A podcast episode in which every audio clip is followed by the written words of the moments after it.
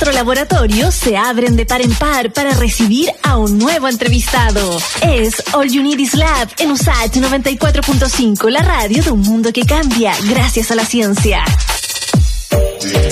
Hablemos de comunicación en pandemia, Nadia. Bueno, algo que hacemos todos los días nosotros en All Units Lab. Pero acá hay varias interrogantes que se han levantado. ¿Cómo se han informado las personas durante la pandemia? ¿En qué fuentes y medios confían? ¿Cómo influye la percepción de riesgos y la adopción de comportamientos preventivos? Pareciera que están las preguntas. Están las preguntas, claro. Pero las respuestas, ¿dónde están? Y las respuestas, eh, o la, digamos, la interrogante las trató de resolver el proyecto EIS COVID, financiado por la Agencia Nacional de Investigación, la ANID, y los resultados del proyecto fueron presentados esta semana por las investigadores Macarena Peña y Lillo de la Universidad de Portales y Verónica Rocamora de la Universidad de Santiago Lausach durante el seminario Comunicación de la Salud en contexto de pandemia. Para hablar de este tema, justamente conversamos con la segunda investigadora, Verónica Rocamora, doctora en Comunicación Social y Académica de la Escuela de Periodismo USACH. ¿Cómo está, Verónica? Hola, profesora, bienvenida. Hola. Hola, ¿qué tal? Eh, gracias por invitarme, ¿no? Eh, Iván y, y Nadia. Verónica, eh, senté varias preguntas ya ahí en la introducción de, Sí. del estudio. Eh, yo creo que partamos eh, por la más eh, general. ¿Cómo se han informado a la persona de la pandemia, digamos, en cuanto a consumo y de todos esos que consumen, en cuáles se confían más, digamos, de más a menos?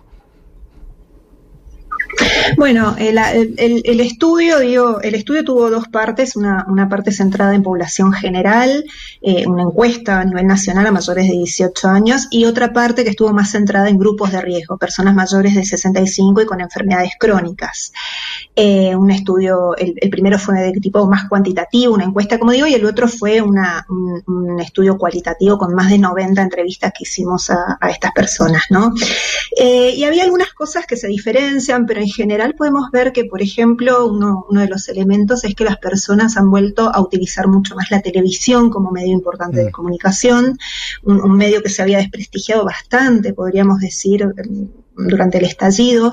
Vemos que aquí eh, toma relevancia. Eh, incluso, bueno, podríamos decir que más que las redes sociales, eh, de las cuales las personas también las utilizan, pero también se, se levanta una, una mayor desconfianza. Estamos en un contexto donde ha circulado muchísima información, las personas han accedido a, a- a mucha información, tanto buscándola como exponiéndose, y uno de los fenómenos que hemos visto, que podemos detectarlo tanto en la encuesta como en las entrevistas, tiene que ver con lo que llamamos sobrecarga informativa.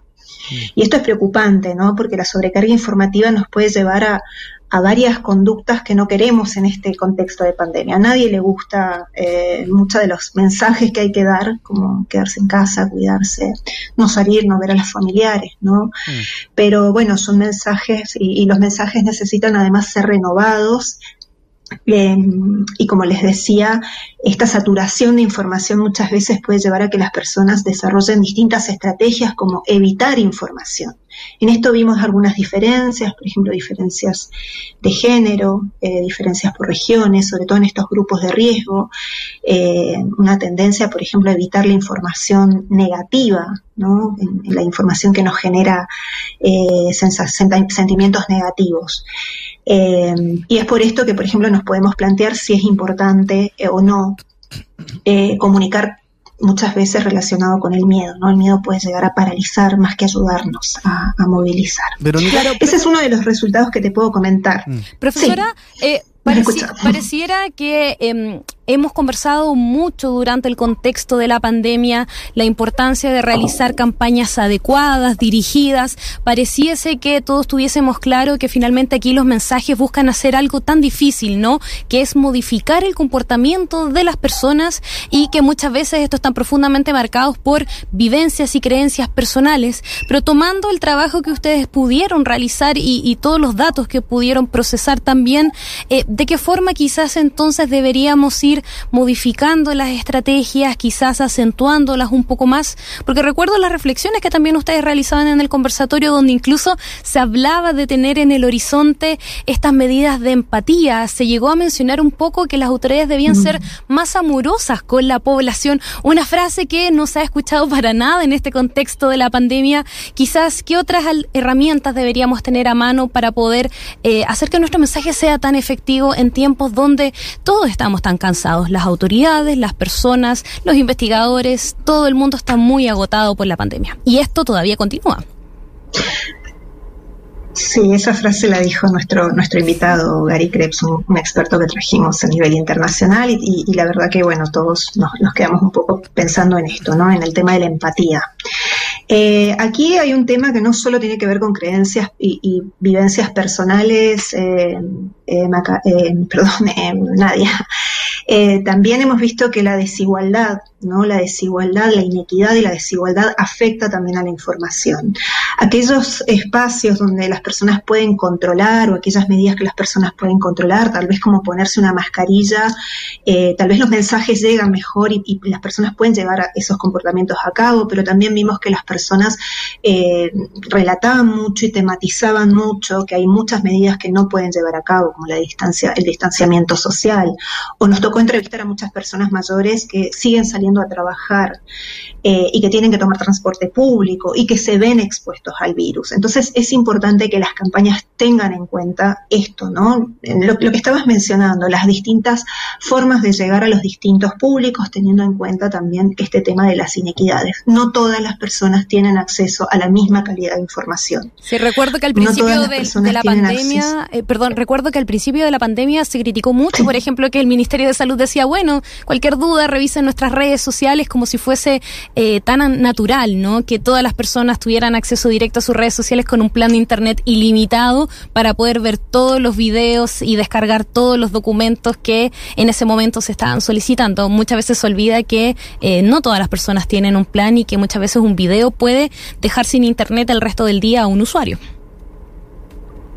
Tal cual, o uno de los grupos de riesgo que tenemos son las personas mayores, que justamente son las que menos acceso tienen. Eh, y sobre todo, cuando, cuando lo te ponemos en términos socioeconómicos, esa, esa, esa diferencia se nota mucho más, ¿no? Esos son algunos de los elementos importantes. Otro elemento que sería importante tiene que ver con las confianzas, ¿no? En quiénes depositan las confianzas. Vimos que las personas mayoritariamente depositan su confianza en expertos en salud. Eh, también ahí encontramos diferencias. Eh, por ejemplo, las mujeres eh, depositan más confianza también en su entorno cercano, por ejemplo, ¿no? Son algunos de los, de los temas que, que salieron.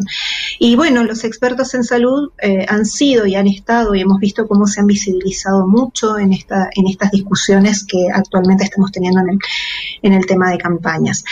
Eh, no solo de las campañas me refiero, sino de, la información. Entonces, volviendo a esto, vemos que también, por ejemplo, si la televisión suele, eh, se, levanta nuevamente como, un espacio eh, importante en este contexto de pandemia. También vemos que hay un acceso más democrático a la televisión, pero también vemos que hay más saturación de la población con respecto a la, a la, a la televisión, sobre todo en los grupos de riesgo. Entonces es importante ahí volver a mencionar el rol que tiene la televisión, el rol social que tiene la televisión y la importancia entonces de la información y las campañas que desarrollemos y con personas que inspiren confianza, por ejemplo, entre otros, entre otros temas a tener en cuenta, además de la segmentación y las diferencias socioeconómicas de las que estamos hablando. Verónica. Territoriales, también el tema regional sería importante. Verónica, eh, bueno, le recuerdo a los que nos escuchan por Radio USACH que estamos hablando con la doctora en Comunicación Social Académica de la USACH sobre un estudio que revela cómo se han informado las personas durante la pandemia del COVID-19 y quería profundizar en el tema de la confianza, porque hay, digamos, casi un 20% de la población desconfía igualmente o casi igualmente de las redes sociales y la televisión como del mismo Ministerio de Salud. Tenemos cifras y desconfianza del Ministerio de Salud un 17%, y en cuanto a redes sociales y televisión son 18, 19. O sea, ambas cifras son similares. Es un poco preocupante que tengamos esa porción de la población que no confía en el Ministerio de Salud. ¿De dónde tú crees que viene esta asociación y por qué la televisión inspira eh, una desconfianza similar a la del Ministerio de Salud? Bueno, una cosa son los medios que las personas utilizan y cómo los utilizan. Eh, nosotros en, el estudio cuantitativo nos aparecen los grados de confianza o desconfianza, pero en el estudio cualitativo pudimos ahondar un poquito más eh, y conversar con las personas, por ejemplo, qué les inspiraba desconfianza. Por ejemplo, un elemento que salió importante en, en los grupos que desconfiaban, desconfiaban mayoritariamente más mujeres y personas mayores, por ejemplo. Y ahí las personas decían o vinculaban o les parecía relevante eh, en este elemento de desconfianza las contradicciones, ¿no? Las contradicciones que se daban en la información. Que la autoridad diga una cosa, la autoridad sanitaria diga una cosa y luego diga otra, eh, aparece como un elemento a tener en cuenta, digamos, que, inspira desconfianza o que genera desconfianza.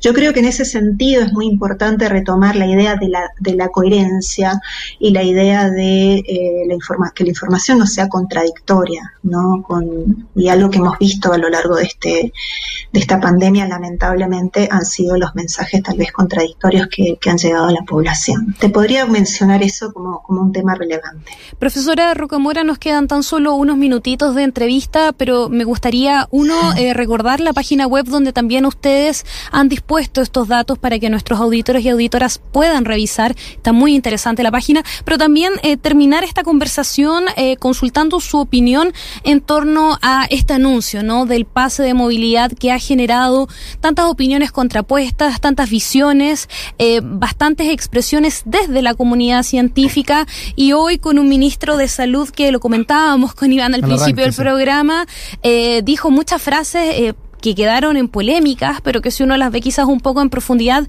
eh, reflejan más bien un sentimiento de hostilidad frente a este cuestionamiento de la prensa si realmente este pase o no es efectivo y estamos a miras del invierno, se detectaron muchísimos casos hoy día. ¿Cuál es su opinión respecto a eso? ¿Fue o no una medida acertada este anuncio por el gobierno del pase de movilidad? A ver, mi opinión la voy a dar en base al, estudio, digamos, tratando de, de, dar una opinión basada en lo que en lo que hemos trabajado. Claro, y cómo Como les comentaba, no, eh, eh, hay, claro, como aquí hay un tema relevante respecto a lo que estaba mencionando recién, la coherencia de los mensajes. Decirle a la población en un momento tan crítico como este, eh, donde hoy habían, eh, hubo más de 8.000 casos eh, nuevos, por ejemplo, ¿no? Decirle que vamos a dar paralelamente un pase de movilidad, creo que es un mensaje que puede implicar ciertas contradicciones, ciertos mensajes contradictorios. La comunicación no es solo transmitir información, también es transmitir sentidos. Y en este, y en este punto, justamente, el sentido que se, se transmite es el, la idea de cuidarse individualmente, eh, lo dijo también mucho en esta, en esta, en, en, este, esta mañana la, doctora Daza, ¿no? La idea de que las personas deben cuidarse individualmente, deben ponerse bien la mascarilla, etcétera. Pero el rol del gobierno, el rol de la salud pública implica el cuidado colectivo. Tenemos que seguir trabajando en los cuidados colectivos y en los mensajes colectivos. Seguramente hay personas que se pueden cuidar, pero no todas de la misma forma. Una persona con dos dosis puede seguir contagiando eh, es lo que se nos venía transmitiendo hasta hace poco y por ende nos tenemos que seguir cuidando. Puede seguir circulando el, virus.